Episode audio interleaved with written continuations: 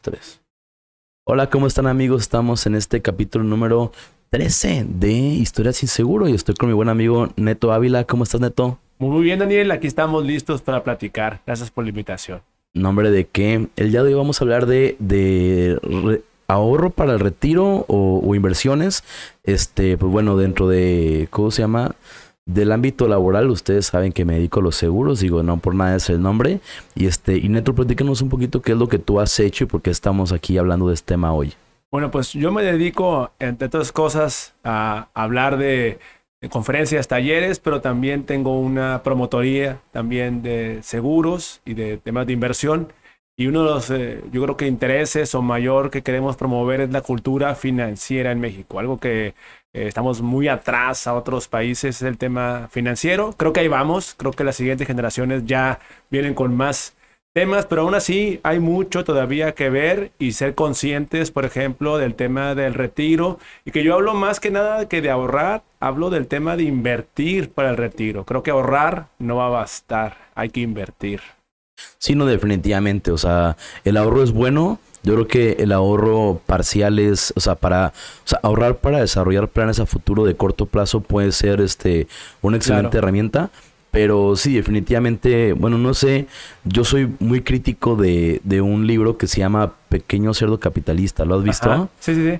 Bueno, el Pequeño Cerdo Capitalista, neta, tiene una idea muy, perdón por la palabra, pero pendeja sobre lo que es el tema del ahorro. Ajá. De hecho, el libro abajo dice para hippies, yuppies y algo así como artistas, una cosa así. Sí. O sea, no tiene como que, o sea, como que te dices, para los que no saben nada de finanzas, es donde está la trampa. Porque te dice, o sea, básicamente te dice, ahorra toda tu vida castigándote placeres como, Claro, eso no. no sé, tomar, viajar, este, date tus gustitos de restaurantes, de vacaciones, así. Y algún día, algún día vas a acabar este, pues sí, digo, con una cantidad de dinero importante que vas a poder este, usar para, para invertir. Totalmente de acuerdo contigo. Ajá, y al final ya dices tú de que, güey, para empezar, no sé, había una, o sea, un ejemplo es una pareja que se va de viaje este, durante creo que dos años por el mundo, pero regresan después de dos años y luego qué. Eso no te lo dicen en el libro. Así Igual, es. otro que es de que no, pues yo quiero un departamento en Nueva York. Güey, probablemente fue, se lo compró y el puro mantenimiento, impuestos que pagas por tener un departamento en Nueva York es impresionante. Es Así como es. que vas a acabar rentando ese departamento para vivir en otro lugar porque no te va a alcanzar. O sea, Así es. entonces ahí es donde pues empiezas tú a ver como que la falta de pues de experiencia o de visión. Pero es que era otro mundo. Ese, ese libro tiene creo que ya 10 años o, o más. O sea, eso de yuppies, hippies, e- esa era generación X y anterior inclusive. O sea, desde el nombre te está diciendo para quién era y en qué generación y en qué tiempo, donde todavía estaba esta idea de que había que trabajar, trabajar, trabajar, trabajar, trabajar, olvidarte de todo, aunque sea un trabajo aburrido y, complicado, y algún día en el futuro, ya que te jubilaras, te ibas a disfrutar la vida. De hecho, la palabra retiro yo la uso, pero no me gusta, porque retirarse es negativo. Es como decir, yo me quiero retirar, yo quiero, para mí sería, en lugar de ahorrar para el retiro, para mí es, debes invertir para vivir tu vida plenamente lo más que puedas para siempre y disfrutar ahorita en el presente y disfrutar en el futuro, pero las dos cosas, porque el problema también cae en que no disfruta ahorita para el futuro o al revés, el que vive la vida ahorita, pero luego en el futuro habrá un problema. O sea, es el equilibrio, yo creo que lo importante. Sí, de hecho, por ahí casi como chiste local, tengo con un amigo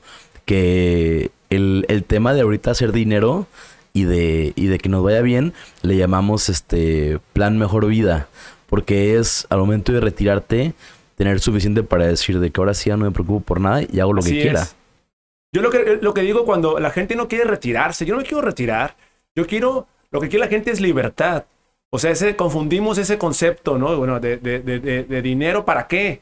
Quiero ser libre de poderme levantar en la mañana y hacer lo que yo quiera. Si quiero trabajar y seguir viendo clientes y en un negocio, bien. Y si no quiero, también. Y si me quiero ir a viajar a Europa una semana, me quiero ir. O si quiero estar en mi casa un día encerrado, también. No sentirme obligado a tener que seguir buscando una fuente de ingresos, estar preocupado toda la vida. A lo mejor ahorita sí, pero yo quisiera lo más pronto posible ya no tener que tener ese problema. Y la libertad no tiene que ser a fuerzas tener 200 mil pesos mensuales. A lo mejor, a lo mejor yo con 20 mil, 30 mil mensuales de, alguna, de muchas fuentes yo siento que tengo lo mínimo básico para vivir y una fuente que me esté dando ese dinero, ya soy libre.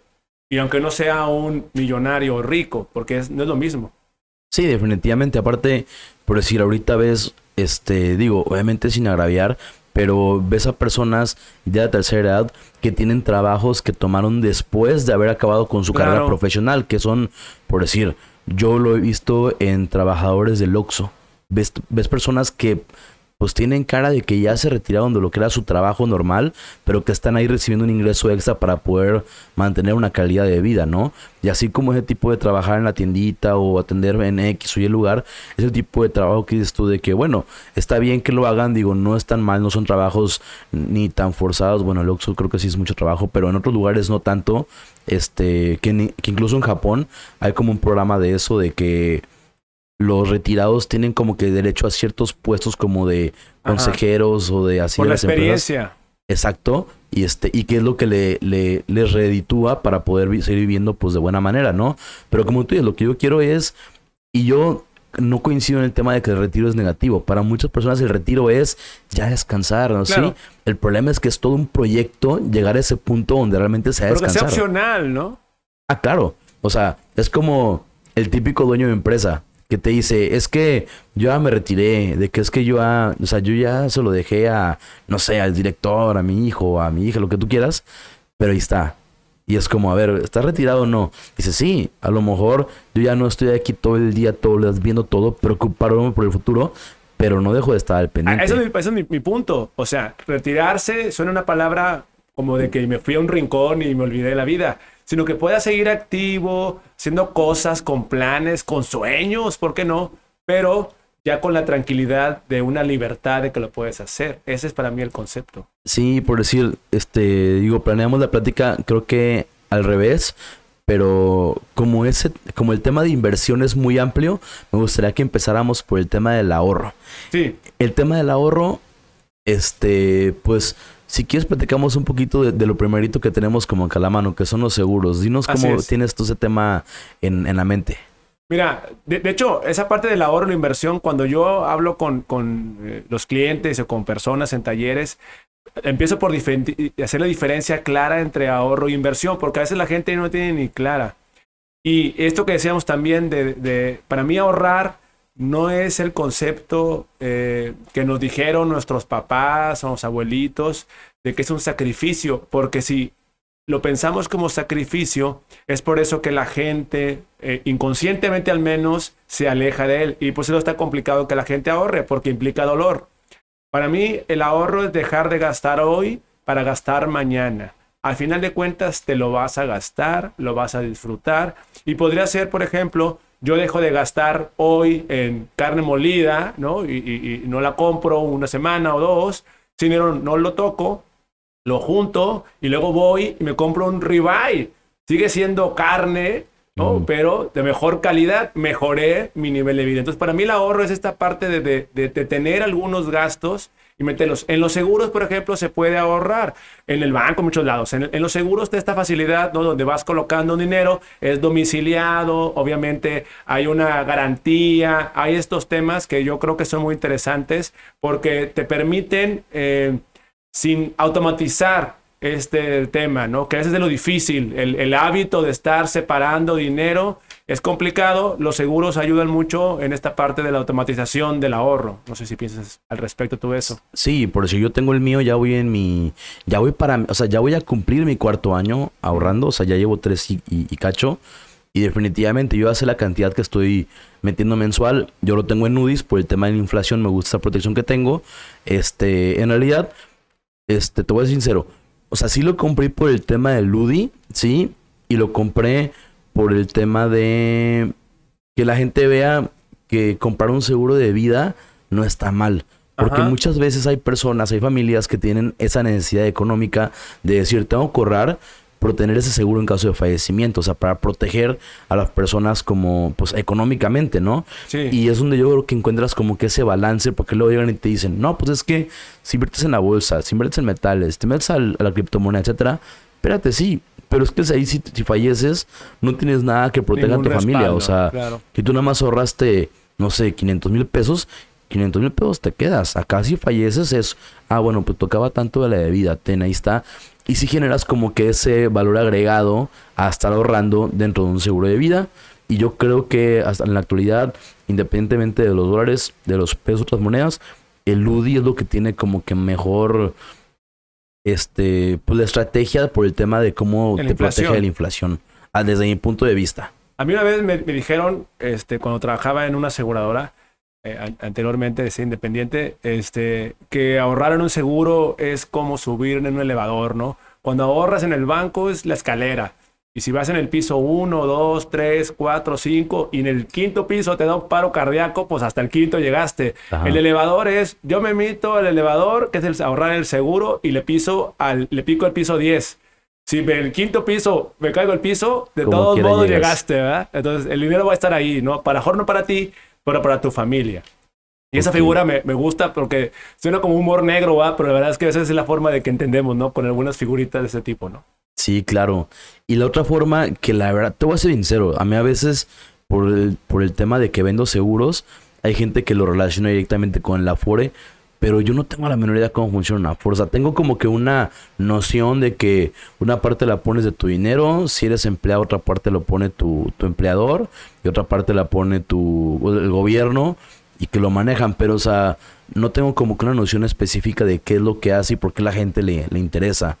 Ahora, yo te, voy a ser sincero, porque en los productos que yo manejo, yo traté de, yo siempre en todo lo que hago, ya sea que haga conferencias o talleres o el negocio que tengo de otras cosas o en esto también de, que manejamos de productos de seguros, eh, busco productos que no sean los tradicionales y tratar de andar en un océano azul, que es por ahí un libro, ¿no? Que habla de un lugar donde no hay océano rojo, donde están todos los tiburones y se están comiendo. Acá está el océano azul, donde habemos menos.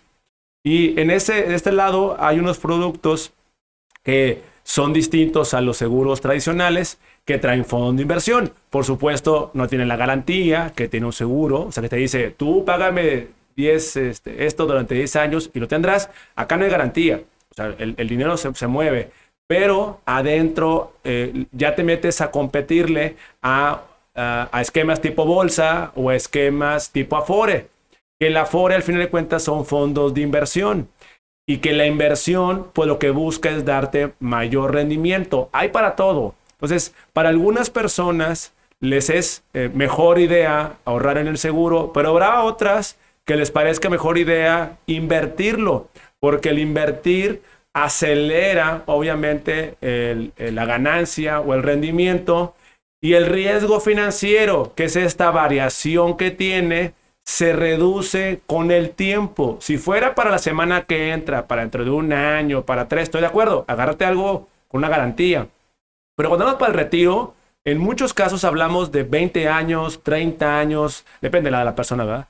Pero a 40 años para algunos. Entonces, con esa cantidad de tiempo, usando ciertos mecanismos de inversión como los ETFs, que es un algo muy interesante, tú eh, te, apalancas o te, o te copias con índices bursátiles. Entonces, por ejemplo, tu ahorro, en lugar de ir a un lugar con una tasa garantizada, se va a un fondo de inversión que tiene acciones bursátiles, pero esas acciones están distribuidas copiando un índice bursátil. Un índice bursátil, por ejemplo, el Standard Poor's 500 o eh, puede ser el Dow Jones, puede ser el Nasdaq, que eh, traen muchas acciones en un solo fondo. O sea, portafolios. Es un portafolio, pero, eh, por ejemplo, por 500 trae 500 acciones. Si tú vas a, aquí a una casa de bolsa y quieres un fondo de inversión con portafolios, va a tener 10, 15 acciones diferentes y es manejado por personas. Acá son 500. Entonces, eso hace que el riesgo se reduzca mucho. Y es el top 500 de Estados Unidos. O sea, está Apple, Google, Microsoft, Amazon, todas estas, hasta Tesla y todas estas 500 y está vivo, digo yo, ese, ese portafolio. No hay alguien moviéndole o diciendo, a ver, yo creo que esta va a subir. Ahí no es, ahí es diferente. Ahí siempre está el top 500. Si una acción deja de ser parte del top 500 y se sale de ahí por el mercado, el algoritmo que tiene el ETF vende esa acción y compra la otra y la reemplaza. O la distribución que tiene cambia, va cambiando. Entonces eso, en el lapso de tiempo, que es el otro componente, de 20 años, te da un rendimiento muy superior a muchas cosas, incluyendo que a la y a otras cuestiones. es lo interesante, por ejemplo, de este tipo de instrumentos. Y por decir, en, el tema de top 500 estamos hablando 500 de tamaño, o sea, de precio por acción, o top 500 de, incrementos de rendimiento. Es la combinación, porque es el, top 500 de bursatilidad, que es, básicamente es el precio de la acción multiplicado por qué tanto tiene movimiento de compra-venta. O sea, porque puede ser una acción que esté muy alta en precio, pero que nadie la quiere. Entonces, eso se mide. Entonces, tú mides qué tanto tiene movimiento una acción multiplicada por el precio y eso le da un ranking a las acciones. Ya, o sea, por índice, entonces. Sí, es por índice, por el, por el índice de, de, bursatilidad, sería el, el, orden. Ok.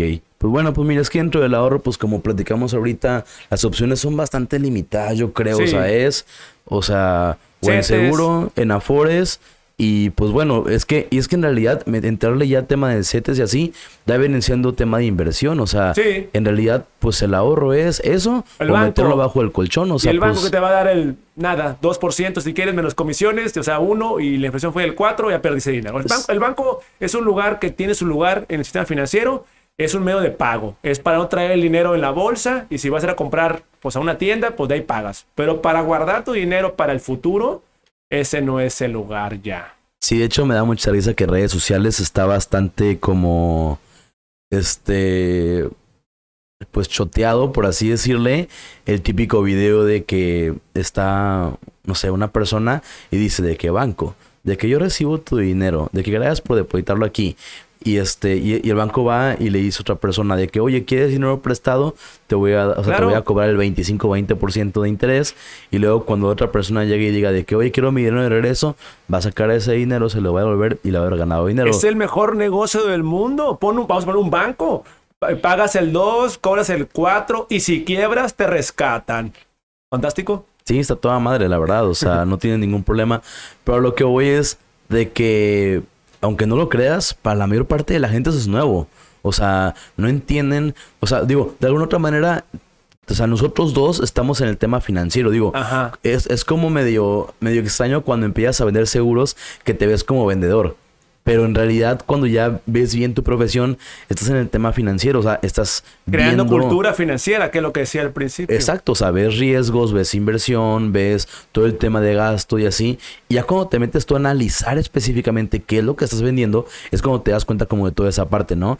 Y en muchas otras profesiones no, o sea, en realidad sí son vendedores, vendedores que no tienen más que pues cualidades de un producto, un, un servicio muy independiente. Así y cuando eres una persona que trabaja en banco, en realidad tú nunca estás como que, o sea, son áreas muy específicas que ven el tema de inversión. Así es. Todos los demás son atención a clientes, captación, etcétera. Entonces, pues sales como que lo y son vendedores, ¿eh? La gente que está en el banco, al fin de cuentas, son vendedores que tienen que colocar créditos, colocar tarjetas, colocar esto. Ah, y que ganan bonos por lo que acomodan. Claro. Y bueno, ahora sí, Vamos al tema de la inversión. ¿Con qué quieres esperar así es empezar? Escógete algo de la lista. Pues mira, eh, pues eso por las tradicionales, yo creo que, y luego nos vamos a las más nuevas, ¿no? Lo tradicional para mí es negocios, pie raíces, acciones, esas son las básicas. Las más nuevas, pues ya entramos a criptomonedas, vamos a entrar a, a la fintech, crowdfunding, todo este tipo de cosas nuevas. No sé, vamos por lo tradicional primero. Para ti, ¿cuáles serían ventajas y desventajas de, de las diferentes tipos de inversiones? Para, o, yo te preguntaré a ti, ¿tú crees que hay un tipo de inversión mejor que otra? Hoy te digo mi opinión yo. Este, así como mejor no. Yo pienso que hay este, personas que se van solamente en un tipo de inversión. Hay otras personas que diversifican la inversión y, este, y hay personas que van cambiando su inversión de lugar en lugar según el, el, ámbito en el que se estén moviendo. Yo creo que una combinación de, de, irte moviendo de una inversión, de un tipo de inversión a otra, o de perdido, tener repartido es lo mejor, no tener todos los huevos en una sola canasta. Exactamente.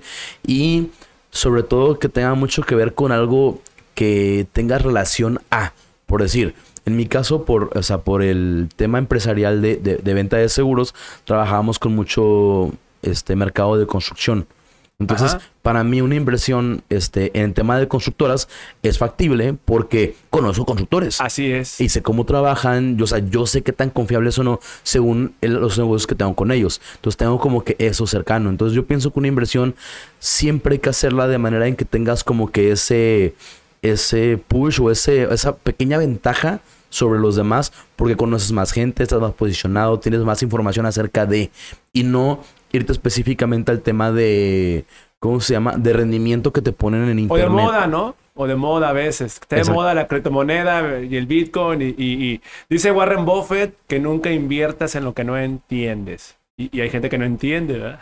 Sí, o sea, por decir, es como, me acuerdo mucho cuando estaba en, en la universidad, una maestra nos, nos, ponía a hablar en público y teníamos que hablar de temas este, durante X cantidad de tiempo. Empezabas en 5 minutos el primer tema, este, la segunda plática era como de 10, la tercera como de 15 y la última estaba larguita, era como de media hora. Digo, tú y yo que ya estamos en el tema de hablar por micrófono, pues está un poquito más fácil, pero para la mayoría de gente no. Claro. Y me acuerdo que la maestra me ponía 10 y 10 y todos me decían de que, güey, ¿cómo le haces? Y yo, es que es bien sencillo, o sea, yo acababa de, o sea, como, como siempre he sufrido con el tema del sobrepeso, como que me pongo a investigar con temas de nutrición, me pongo a leer, eh, todo ese tipo de cosas. Entonces mi primer tema fue, este, comer frutas y verduras es bueno. Y es como que para mí estuvo regalado. O sea, había leído tres libros, algo con lo que convivo todos los días en mi casa, en mis decisiones de qué voy a comer y fue como que sencillo. Luego me fui al tema de Alemania es un buen lugar para vivir, porque viví en Alemania, o sea, sé que tiene de ventajas y desventajas. vas a nadar, vas a nadar en el agua que tú conoces, ¿no? Exacto, entonces en las inversiones es igual, o sea, si vas a, o sea, me decían, es que ¿por qué puedes hablar tan bien y tanto y medido y estructurado? Pues porque lo conozco, en la inversión es. exactamente igual, o sea, si te vas y te metes algo del cual eres completamente ajeno, vas a dar un chorro en, en tener esa, esa curva de aprendizaje y sobre todo de tener esa relación con las personas que están en el medio. Ahora, hay que meterse a aprender y a leer y a estudiar. Hoy no hay excusa porque hay un montón de, información. Hay que tener también cuidado porque no te llega la desinformación. Ahora vivimos en la era de la desinformación. Te llegan muchas fake news y cosas raras, pero hay mucha manera de estudiar y aprender, muchas fuentes y poder tener obviamente un horizonte más amplio del tema de la inversión. Yo creo que eso es algo que, todos debemos estar preocupados en entender un poquito más de algunas cosas y por supuesto, lo que tengas más cercano, lo que tengas más a la mano, pues trata de aprovecharlo más, ¿no? Eh, tú decías construcción, ¿no? Que es lo que yo conozco, lo puedo ver, lo tengo a la mano pues por ahí puede ser, ¿no? Está el tema de las acciones, está el tema... A la gente de acciones, la gente luego, cuando hablamos de acciones, que me gusta mucho ese tema y, lo trato mucho en mis, en mis productos, eh, la gente le dice, es que no, eso lo veo muy alejado. Y la verdad es que, les digo, no es tan, tan complicado como la gente cree, es más sentido común. Y a veces lo comparo, por ejemplo, las acciones con el mercado de frutas y verduras. O sea, ya hablabas, de de las frutas y verduras. El, el, una acción sube y baja de precio porque la gente quiere más o la gente quiere menos o está escaso o no. Dije, como los aguacates o los tomates, ¿verdad? No hay aguacate y todo el mundo quiere aguacate, pues sube de precio. El aguacate está feo, está prieto, no está bueno, pues, pues, está barato porque, porque nadie lo quiere, ¿no? Igual, así funciona. Y al fin de cuentas las acciones son documentos de papeles, por ejemplo, que te dicen que eres dueño o parte dueño, un cachito dueño de una empresa. Y luego la gente piensa que es algo muy, muy abstracto. No es abstracto, tú eres dueño de una empresa que existe en el mundo real, que tiene un edificio, que tiene empleados, que tiene mobiliarias, que tiene máquinas, que tiene, bueno, si es de software, pues tiene licencias, tiene cosas. Hay, hay, algo también real en esas acciones. Ajá, y es que, es que el concepto este, de dueño, digo, está correcto, pero en realidad estás aportando un capital que esa empresa utiliza para generar más dinero. Así es, así es. Así es sencillo. Entonces, o sea, no tienes como que tanta ciencia en ver cuál. Entonces tú estás viendo cuáles empresas son buenas produciendo ese valor agregado, pues inviértele. Igual, lo que es medio lamentable es el tema del day trading, que es una apuesta completamente. Ah, claro pero que a mediano plazo sabes que la empresa le va a ir bien y a largo plazo mejor. Digo, nada de seguro, pero la, trayectoria de una empresa cuenta mucho. Ahora, hay mucha gente que hace trading. Y el trading sí es como una abstracción. O sea, mi crítica a eso, lo cual no digo que esté mal. A mí, yo he tomado cursos de trading. Me gusta, me gustaría saber más de trading.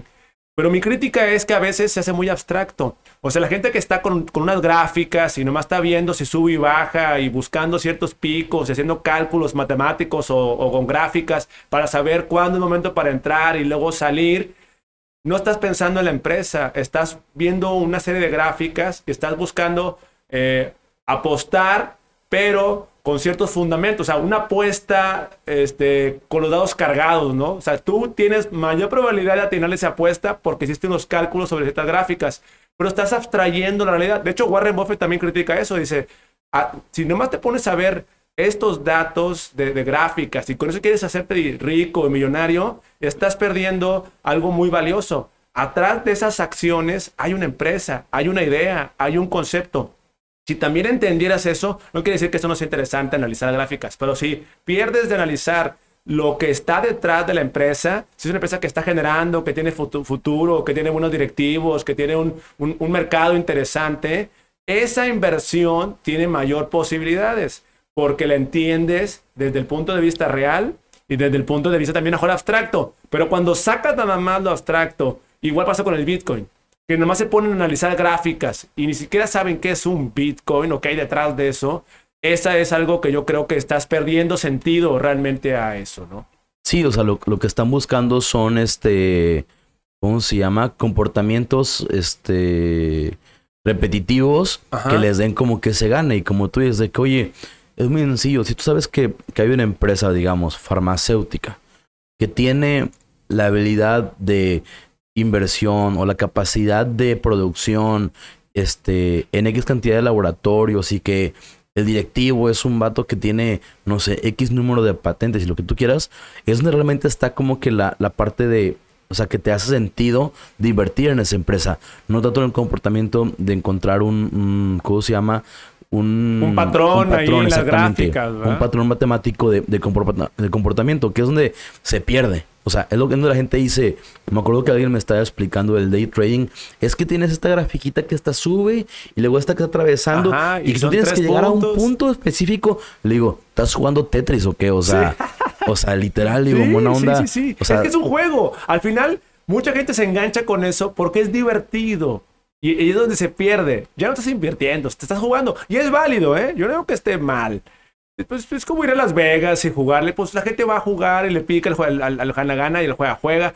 Pero entonces no me digas que estás invirtiendo. Estás especulando y jugando, ¿va? Sí, y aparte te voy a decir otra cosa. Y es algo muy real del tema de la inversión. Y es un tema que pocas personas tocan. Es no en qué inviertes, sino con quién inviertes. O sea, Ajá.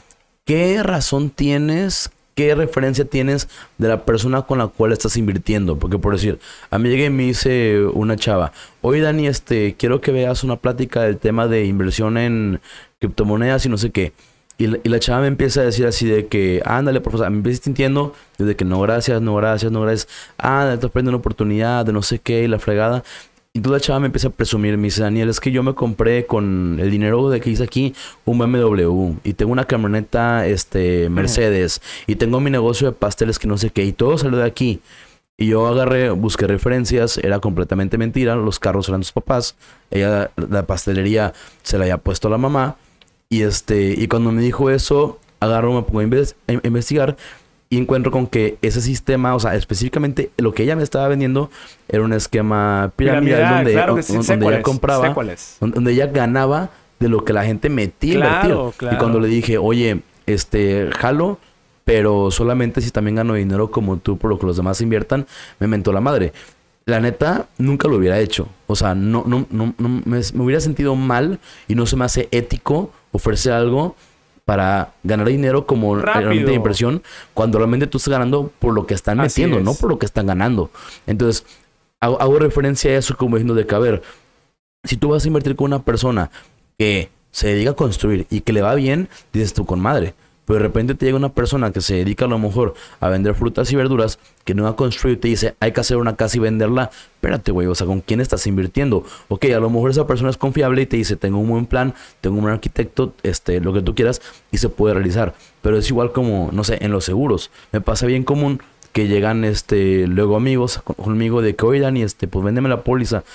Y llegan pues ahora sí como quien dice chillando de que no, es que estaba con otro güey o con mi primo, que no sé qué, que no me atendió, etcétera. Yo le decía de que, a ver, es que ¿por qué te vas y metes tu dinero en seguros con una persona que no tienes referencias de... Y cuando me ves a mí, que sabes que hay confiabilidad, o sea, sabes dónde está mi oficina, güey, o sea, sabes que vivo de esto, güey, y que la reputación, pues, es o sea, por lo menos lo que hay en, en, el, a, ojos del público es bueno, y te das con una persona con la que no puedes confiar. Entonces, en el tema de inversión es súper importante, o sea, a ver, ok, ¿vas a invertir en criptomonedas? Bueno, no lo hagas solo. ¿Quién está invirtiendo en eso? Claro. Y qué también le ha ido. ¿Y durante cuánto tiempo? Porque una persona que le ha ido bien seis meses no conoce el tema. No, no, no. Y aparte, bueno, en, este esquema en particular, no dudo que parte del dinero que se mete ahí en ese esquema piramidal, son muy hábiles, han ido cambiando las cosas, estos esquemas piramidales, parte lo hayan metido en, en, en Bitso, en, Bitcoin. Y les tocó justamente este boom que tuvo la, el Bitcoin, que se fue a las nubes y pues les dio, tuvieron suerte, tuvieron suerte de que estaba arrancando este esquema piramidal y en ese momento les dio para arriba el Bitcoin, que fue algo incidental, producto de un momento de la vida en el COVID, que tuvo que ver con que Elon Musk escribió un tweet que seguramente compró el cuate Bitcoin y sabía que haciendo esto, o sea, vamos, un montón de variables que no tienen nada que ver con inteligencia financiera o ser buenos inversionistas se juntaron los estrellas y tuvieron suerte, lo hicieron, le salió, qué padre, pero no es un tema de estrategia de inversión, fue básicamente aventarse y tuvieron suerte. El que le digas a otros que tú también puedes, que te pase esto mismo, sí es muy aventado porque estás diciendo algo que no va a pasar. O sea, no es, no rápido por lo menos. La verdad es que es impredecible, no sabemos qué va a pasar con las criptomonedas. Yo creo que el futuro es en criptomonedas, pero no es el presente. O sea, el futuro de la economía va por ahí. Ni siquiera sabemos si el Bitcoin va a ser la moneda que prevalezca. Vamos, han pasado los años y ha agarrado más prestigio y hay, más, personas que están empezando a hablar a usarla y más cosas más del sistema financiero más serio que ya lo están tomando en cuenta, pero aún es un sistema muy frágil y hay muchas monedas, hay muchas criptomonedas que pudieran ser en el futuro la que al final sea la buena. Entonces, y, más para cerrar esta parte de ejemplo con otra analogía de lo que pasó en el 2000. En el 2000, en el mundo de las acciones, hubo el, también hubo esta, ¿cómo se llama? Una burbuja, así como con el Bitcoin, que son burbujas, hubo una burbuja, que es cuando sube muchísimo el precio de algo y, la gente se engancha y todos quieren hacerse ricos rápidos, esa es una burbuja.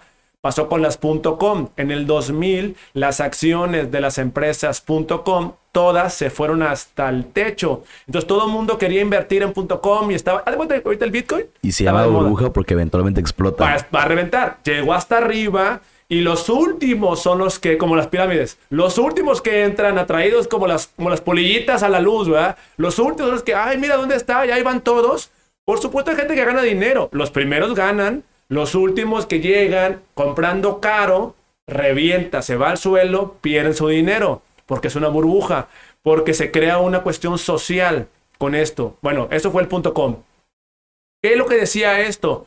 Se cae el, Nasdaq, que es el índice de la, de las tecnología, se fue hasta el cielo en el 2000, revienta y se cae. Hoy el Nasdaq otra vez está bueno, con el tiempo gradualmente llegó a alcanzar los niveles que tuvo en la burbuja del 2000 y más arriba. O sea, esa burbuja era un predictivo, era un predictivo de lo que iba a pasar en el futuro. Por supuesto que el futuro era el Internet, es lo que quise decir eso, pero no es el presente. Si hubieras invertido, en ese momento estaba Yahoo y estaba Geocities y no sé cuántas este, plataformas, ahí estaba Amazon.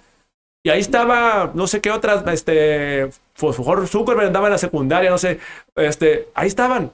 Pero aún no sabías que esa iba a ser la buena. El futuro del Internet, una acción de esas empresas iba a ser el futuro, pero al final fue Amazon, al final fue Google. Ahí estaban. Ahora el que le apostó a Amazon cuando estaba en su oficina chiquitita, Jeff Bezos, se hizo millonario, pero no podíamos saber. Igual con las criptomonedas. No sabemos si va a ser Bitcoin o si va a ser este, el, el, otra, el Ether o el, la que sea. O el Dogecoin o la que sea. aparte, eh, evidentemente se volvió un mercado. O sea, ya es un mercado, este, específicamente hablando del tema de, de, criptomonedas, ya no Bitcoin. Bitcoin se volvió el banco. O sea, es como que lo que está más respaldado. Este, dentro de lo poquito que sé ahorita, la neta yo no le he metido todavía ni un peso a esto. No, yo tampoco. Este, pero lo voy a hacer pronto. Para empezar, tienes que hacer una evaluación de riesgos. O sea, en tu evaluación de riesgos es saber dónde voy a meter dinero y por qué. ¿sí? Así es. Entonces, número uno es, ya sé que la probabilidad de que pierda o gane dinero es mucho más fuerte si invierto mis mil pesos en una sola, ¿sí? Y mi probabilidad de mantener una estabilidad y se incrementa si invierto en cinco diferentes, ¿sí? Lo mismo mil pesos, pero en cinco diferentes. Así es. Afortunadamente maneras de invertir desde lo mínimo en cualquier tipo de criptomoneda. Este, y pues, y pues viendo, ¿no? Decir, oye, ¿sabes qué? Lo que pasa es que X criptomoneda es la que me está levantando más de todas, pero a lo mejor es la más volátil, pero tengo una segunda que no crece tanto, pero siento que va más parejo. Ah, ok. Entonces ahí en tu evaluación de riesgo ya tienes como que un dato de que, oye, a lo mejor la que me está dando gana es otra. Oye, pero tengo otra muy, muy estática. O que a lo mejor está cayendo un poquito. Bueno, a lo mejor esa la quitas, sacas eso y lo redistribuyes. Eventualmente sacas tu inversión si te va bien, ¿sí? Sacas tu inversión y te quedas jugando con puras utilidades. Eso está chingón. O Así sea, es. es hacer una buena estrategia con una buena evaluación de riesgos y obviamente ir, como te decía, al tema de personas, saber quién ha invertido, quién ha ganado y qué referencias me puedes dar para yo poder hacer mi, ¿cómo se llama? Mi, mi análisis de riesgo. análisis. Y yo hablo lo mismo también que dice Warren Buffett. Saber qué estás haciendo. ¿Qué es Bitcoin? ¿Qué es Ethereum? ¿Qué es? Y, y cuando te metes a ver qué son, por ejemplo, Ether- Ethereum y, y- y Bitcoin son diferentes. Aunque son criptomonedas, en Ethereum hay más cosas. Es una plataforma para hacer contratos, para hacer muchas más cosas que el Bitcoin. Entonces, se vuelve más interesante entender, por ejemplo, hay una cosa que se llama los NFTs. No sé si has escuchado de eso. No. El NFT usa... Lo interesante de las criptomonedas no es la criptomoneda, sino la tecnología que está detrás, que es el blockchain. Ese es el gran cambiador y lo interesante del juego. Entonces, con blockchain se pueden hacer muchas cosas, no nada más monedas. El NFT, por ejemplo, ahora hay, tú puedes hacer, hay artistas que están, que fotografías o JPG. Ah, ya, ya sé cuáles son. Los hacen- que, los que- los convierten, ajá, y luego lo venden encriptado. Y valen millones de dólares, se subastan un JPG.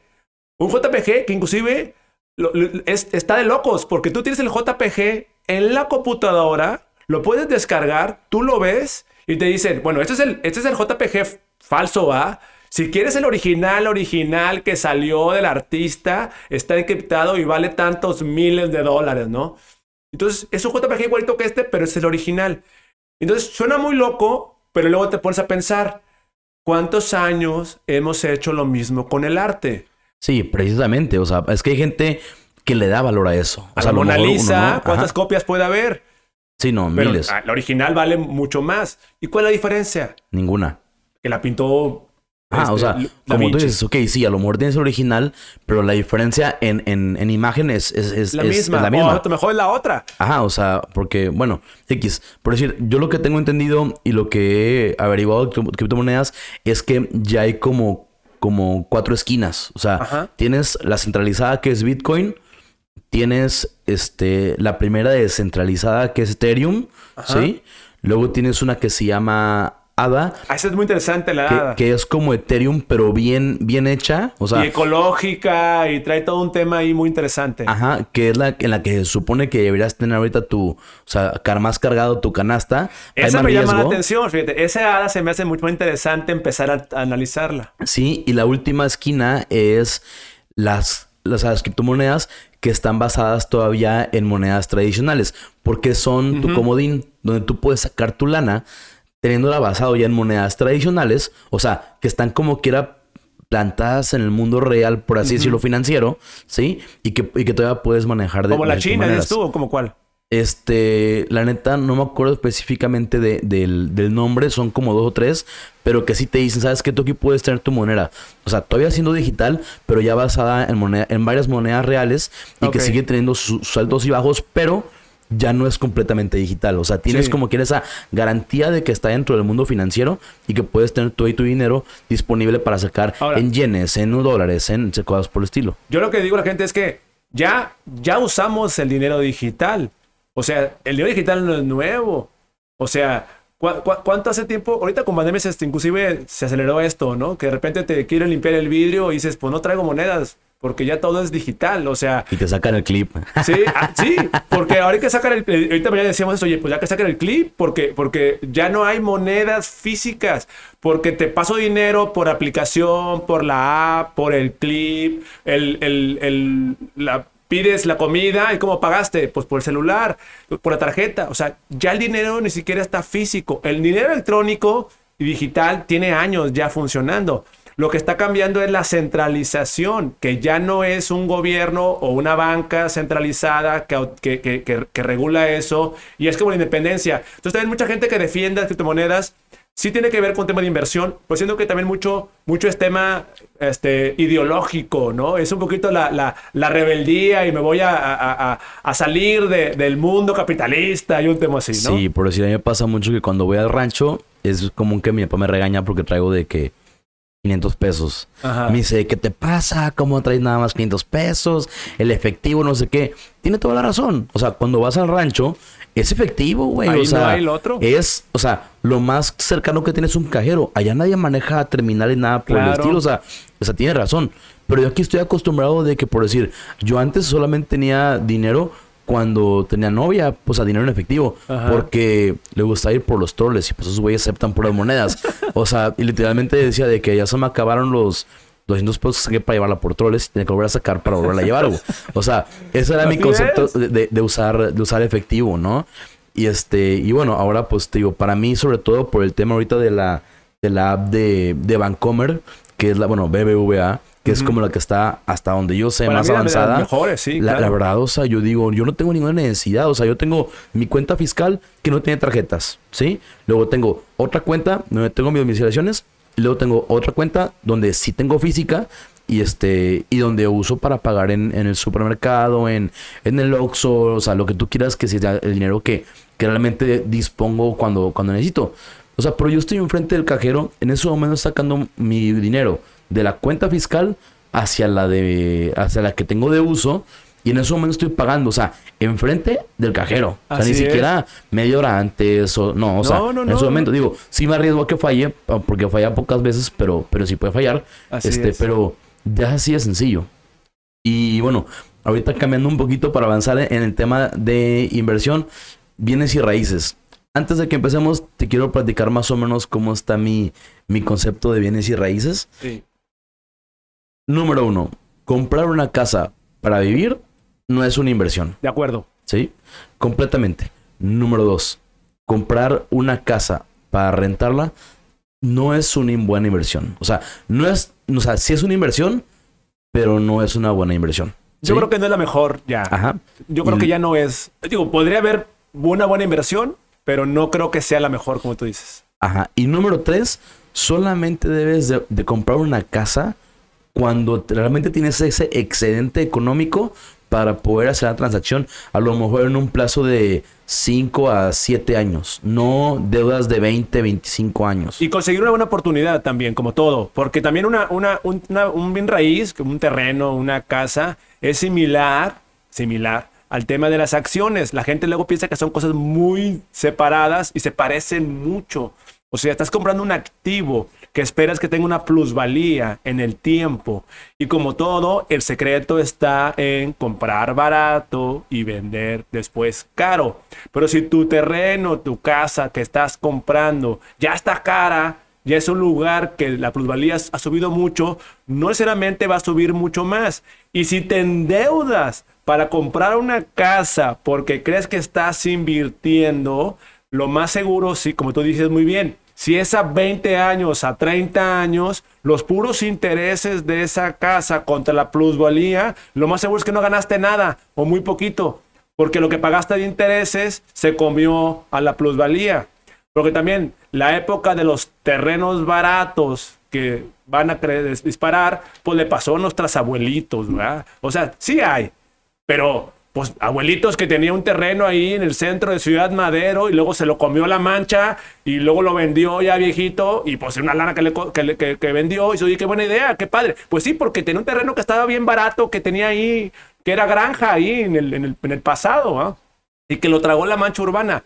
¿Qué otra oportunidad vamos a tener así? Tienes que comprar algo que un día va a ser plusvalía y tienes que tener aparte visión de dónde va la mancha urbana y suerte. Porque, o, saber, tener conocidos, como luego pasa, ¿va? El que, el que sabe y tiene palancas e influencias y conocidos, que oye, para allá va el proyecto, oye, para allá va el tren Maya o cosas así, y pues te compras antes de que lo pongan un, un ejido ahí en Chiapas, y de repente por ahí pasa la vía del tren Maya, pues ya fregaste. Pero si no, pues es, riesgo. Pero la gente piensa que por ser un terreno o una casa no tiene riesgo. Y también hay. ¿O qué piensas de eso tú? No, definitivamente. Por decir, yo creo que una buena estrategia de ahorro para el retiro es que tu ahorro sea en propiedades. Porque por decir, ahorita es bien común que tú puedes comprar lotes, que son lotes que ya tienen proyecto. O sea, que te dicen, a ver, ya tenemos aquí este, estos lotes que vienen atrás de X cantidad de colonias que eventualmente se van a poblar. Y aunque no se, aunque no se, no sean pobladas así como mancha urbana, tienen desarrollo cercano. Entonces, puede ser, o sea, puede tener una plusvalía. No puede tener, va a tener una plusvalía, Eso independientemente. no. Entonces, tú puedes empezar a comprar terrenitos de 200 mil pesos, 150 mil pesos, 400, 500, lo que tú quieras, ¿no? Y pues eventualmente lo vas juntando y pues al momento que te quieres retirar, si tienes, no sé, unos 25, 30, 35 terrenos, de perdido, uno debe tener mucha plusvalía. De perdido, cinco deben de tener una plusvalía buena y que son opciones en las que vas a poder rentar o, o, vender de manera, o sea, de manera redituable. Y la otra mitad no creo que les pierdas. O sea, mientras sea terreno, terreno difícilmente le vas a perder. El problema ya es cuando le construyes, porque ahí sí estás arriesgando, ¿no? O sea, la construcción te da una plusvalía pero cuando tienes un, mercado captivo que sí está interesado en comprar en esa Y luego te estorba, por ejemplo, cuando llega el, el, Oxxo que te quiere comprar una esquina o rentar, perdón, una esquina, que es fantástico que te toque una esquina y que llegue el Oxxo y te quiera rentar, porque tienes un, un cliente de renta durante 20 años el contrato, pero tienes una casa ahí y te dice el Oxxo, pues quítame la casa para poder poner mi Oxxo. Y te cuesta. ¿Cuánto te va a costar quitar la casa? ¿verdad? Porque la casa no, no, no vale ya no me vale. Lo que importa es la esquina o el valor comercial que tiene la esquina. A veces pensamos que porque que la casa es la que vale. A veces la casa no vale nada. Lo que importa es el terreno. Entonces, esa parte y entra el costo de oportunidad. Porque tú dices, oye, 20 terrenos y alguno pegará. Estoy de acuerdo. Pero a lo mejor en lugar de 20 terrenos, he agarrado nomás 5, a mejor hago más análisis, un poquito más de esfuerzo y me, y me restringo a 5 opciones y el dinero de los otros 15 terrenos lo meto, como tú decías también, y lo diversifico en otras cosas, ¿no? En acciones, en criptomonedas, si tú quieres, en, en, un negocio, o sea, en más opciones, porque en lo más meterte a un solo eh, sector, pues también reduces tus posibilidades, ¿no? Sí, y en el tema de, de, construir para rentar, la neta, eres responsable del, del inmueble, o sea, de, de, la construcción, y pues todo el, todo el, ¿cómo se llama? El mantenimiento lo vas a tener que poner. Entonces tampoco es negocio, o sea, si una casa te va a tener, o sea, si tú lo ves así linealmente, con las rentas, voy a recuperar lo que me costó esta casa dentro de 20 años, quítale los mantenimientos, compadre. O sea, claro, el predial. Sí, o sea, aparte, generalmente las rentas, o sea, no son consideradas los aumentos de inflación. O sea,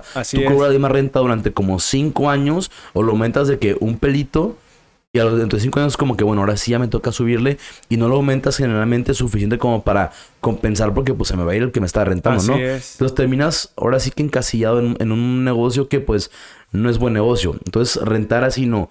De alguna u otra manera, las mejores rentas son las que son este, de pocos metros cuadrados por una, pues por un precio caro, ¿no? O sea, los típicos que rentan de que cuartitos para estudiantes y caben nada más dos chavos y te cobran tres mil pesos, pues le ganan un buen, ¿no? Incluso sí, son recuperaciones de edificios que, tardan, no sé, 8, 10, 12 años en, en, recuperar la inversión, o sea, ganándole mucho por metro cuadrado. Porque de repente no puede ser posible que me cueste este, por metro cuadrado una tercera parte este, una casa bonita con un departamento feo que esté en un, edificio, o sea, viejo, donde viven 60 familias. Pues esa es la realidad, o sea, y por el negocio. Incluso una de las empresas más grandes de Estados Unidos quebró este, muy fuertemente, que era el yerno de Donald Trump, este, precisamente porque ellos se dedicaban a hacer eso. Ellos agarraban, construían y rentaban. Compraban, construían y rentaban. Así, se la fueron llevando. de un momento donde su ¿cómo se llama? Su reputación era tan mala de que no le metían lana a reparaciones. Ella quería. Aumentaban las, las rentas. y que uno de sus mayores ingresos eran las multas que la compañía quebró y se fueron hasta abajo, porque en realidad su modelo de negocio era ese de rentas y no era sustentable. Y su ingreso principal eran multas de no pagaste, o sea, no pagaste a tiempo, pero porque el que, este, ¿cómo se llama? Tenía que cobrarse le escondía para producir esa multa. Y le de es que no es mi culpa, o sea, es que también cosas por el Donald Trump, ¿verdad? Sí, sí, sí, digo, el yerno, pero pues bueno, mismo eh, tipo de personas. Pero sí es donde, donde tú te quedas bien tú, ¿cómo puede posible una persona que tuviera tanto dinero? O sea, porque literalmente ellos, o sea, ellos dos casados eran vecinos de edificio, o sea, estaba de que Trump Tower y el chavo tenía su edificio del mismo tamaño enfrente, este, pueda quebrar de una manera tan drástica. Y dices tú, compadre, pues es que nunca fue negocio, o sea, fue un movimiento de capital negocio. fuerte. Porque la gente piensa que por tener ya una propiedad que va a rentar, ya, es un negocio. Tienes que estar pendiente de él, tienes que generar obviamente servicio, tienes que... La, gente se va, no se quedan toda la vida contigo rentando, muchos se van a ir, hay que buscar nuevos inquilinos, es un costo de, venta, de anunciarlo, de atenderlo, ir a mostrarlo, este, vamos, eh, eh, hay, que, hay, que dar servicio, mantenimientos, o sea, es un negocio también, bien raíz. Pasivo, si tú quieres, pero es un negocio. Oye, por ahí está el, comentario de este cuate, ¿cómo se llama? Carlos Muñoz, que dice de que cómprate cuatro departamentos, vive en uno, renta tres. No manches, güey. o sea, o sea, se volvió un meme eso también ya. ¿verdad? Ajá, o sea, aparte, o sea, digo, en, algún tipo de oportunidad puede ser factible, pero en el 99% de los casos no, lo va a ser. A menos que a lo mejor sean Airbnbs que te dan mucho más productividad o algo por el estilo.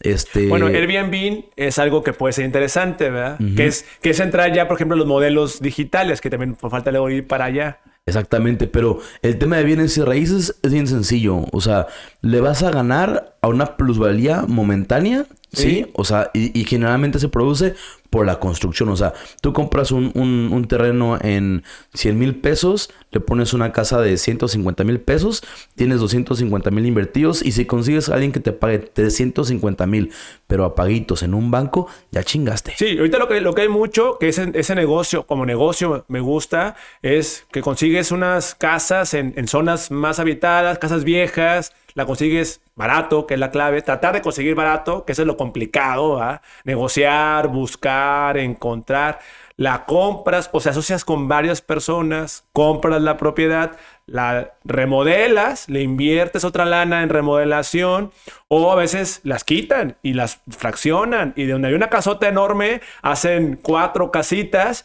y vendes cada una separada y ahí sacaste ya un dinero y vuelves a empezar. Ese, pero ya no es tanto bien raíz. Digo, sí, pero es un tema más de construcción, de, compra, construcción y reventa. Olvídate de que sea bien y raíz. El, negocio es plusvalía. Sí, sí, sí. Se acabó. O sea, sí, está bien que es compra, venta, remodelación. El tema es plusvalía. Dale más valor. Ese es el negocio, exactamente. Y bueno, brincando al siguiente tema, que es algo que yo considero que es importante, pero que hay gente que me dice que no es cierto, es yo considero que invertir en redes sociales es, es, es una inversión. O sea, hay de dos. Cuando inviertes en, en, imagen, cuando tienes este, un negocio, y también cuando inviertes, cuando inviertes para generar venta, cuando también tienes un negocio. ¿Por qué? Este, pues yo veo que tu imagen la manejas bastante bien. Yo la mía, pues ahí voy más o menos. O sea, tengo como medio, o sea, todavía desorganizado eso. Pero de alguna u otra manera, lo que le he invertido ya sea en publicidad pagada, en pláticas, en conferencias e incluso en este podcast, han sido cosas que me han reeditado bastante bien. Claro. Tanto en posicionamiento como en venta. ¿Sí? Y hay muchas veces gente que me dice, es que yo no quiero meterme a eso, no me gusta vender por Facebook, no me gusta que me vean en Instagram, cosas por el estilo. Y decía, de, compadre, es que eventualmente tener esa, o sea, tener esa cuenta con determinada cantidad de seguidores que no tienen que ser muchos, pero pueden ser muy fieles. Es, el valor de la gente que está ahí. Exacto. Yo siento que es una, es una buena inversión y que si tienes un negocio es algo que tienes que hacer. O sea, no puedes estar completamente fuera del, tema digital a menos que sea algo en el cual corras algún tipo de riesgo o que sea algo que pues tengas como que muy ajeno a esto, pero yo creo que, que sea más confidencial, ¿no? Exacto, o sea, pero difícilmente... Pero si es público, eh, hay que irte a las redes.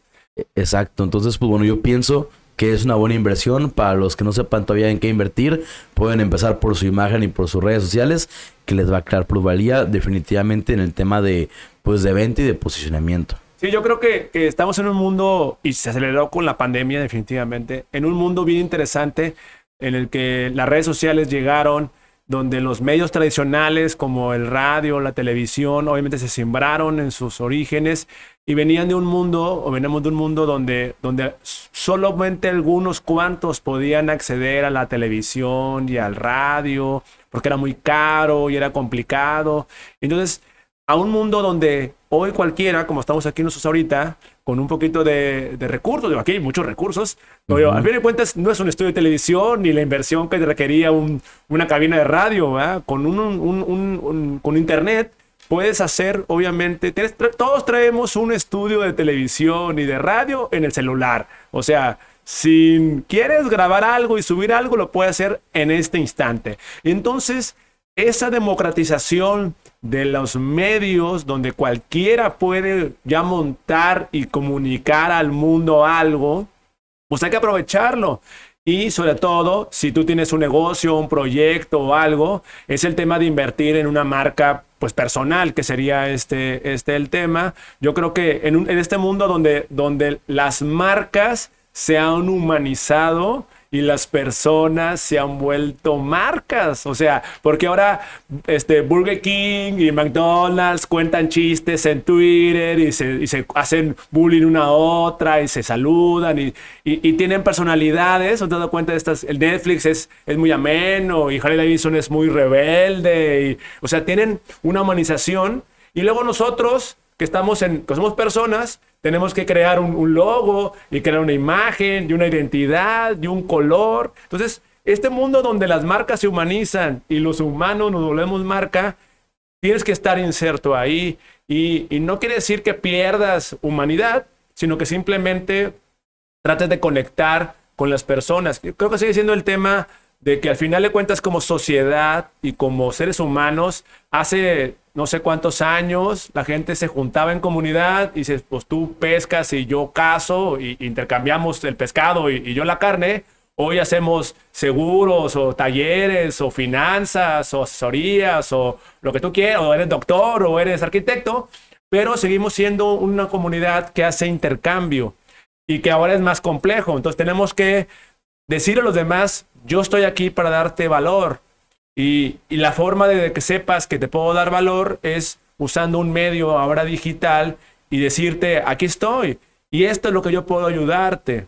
Entonces, yo creo que eso es la importancia de hacerlo y hacerlo y tratar de hacerlo bien para que el mensaje llegue correctamente. Sí, sobre todo hacerlo de manera ética, porque hay un chorro de como cuando vas de viaje y te venden caro algo muy chafa, los típicos atrapaturistas. Sí, bueno. Este, hay que tener cuidado porque si hay muchísima gente que te vende los cursos de para vender este en Amazon, que para vender no sé cuántos leads por redes sociales, todo eso generalmente son así como tipo atrapaturistas, tengan cuidado. Sí. Pero es una persona profesional que hace sus cosas bien, invierte en sus redes sociales y que la gente los vea y si tengan esa imagen para que los tengan presentes. Acuérdense que lo importante es el llamado en el tema de mercadotecnia top of mind, que cuando piensen en un negocio, primero piensen en ti, te da ese gano, o sea, es lo que te genera la venta. Por eso yo difícilmente te voy a hablar de que, oye Neto, este, ¿cómo das seguro a tus médicos? O sea, si tienes, no tienes, cómo lo tienes. O sea, a mí generalmente la gente piensa en seguros o tiene un problema aunque ya tenga una gente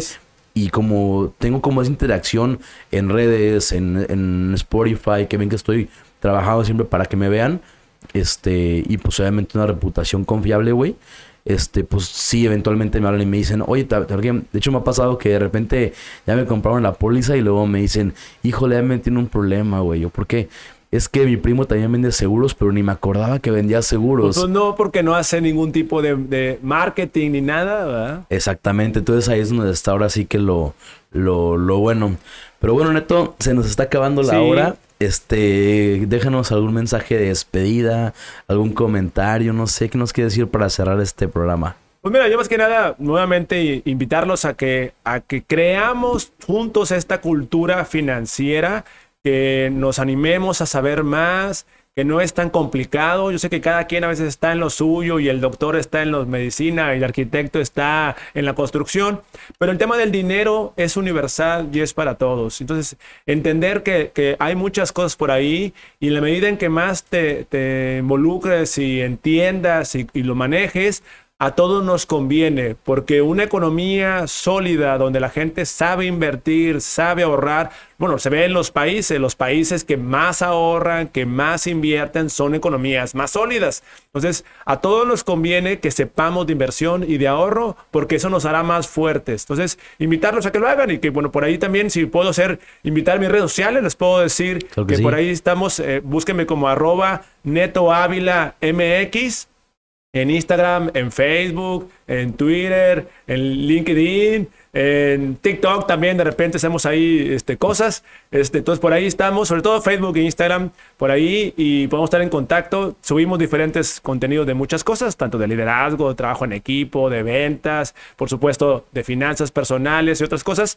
Pero ahí podemos seguir la conversación y ojalá que podamos luego regresar, porque hay mucho más. Nos falta hablar de, hablar de las fintech, que es todo un tema, las, las tecnologías financieras Sí, las, el crowdfunding, las, toda la parte esta de, invertir en, empresas a través de Internet. El, bueno, en fin, hay todo un tema que podemos seguir hablando de esto otro día. Bueno, pues tendremos segunda parte, amigos. Pues nos despedimos.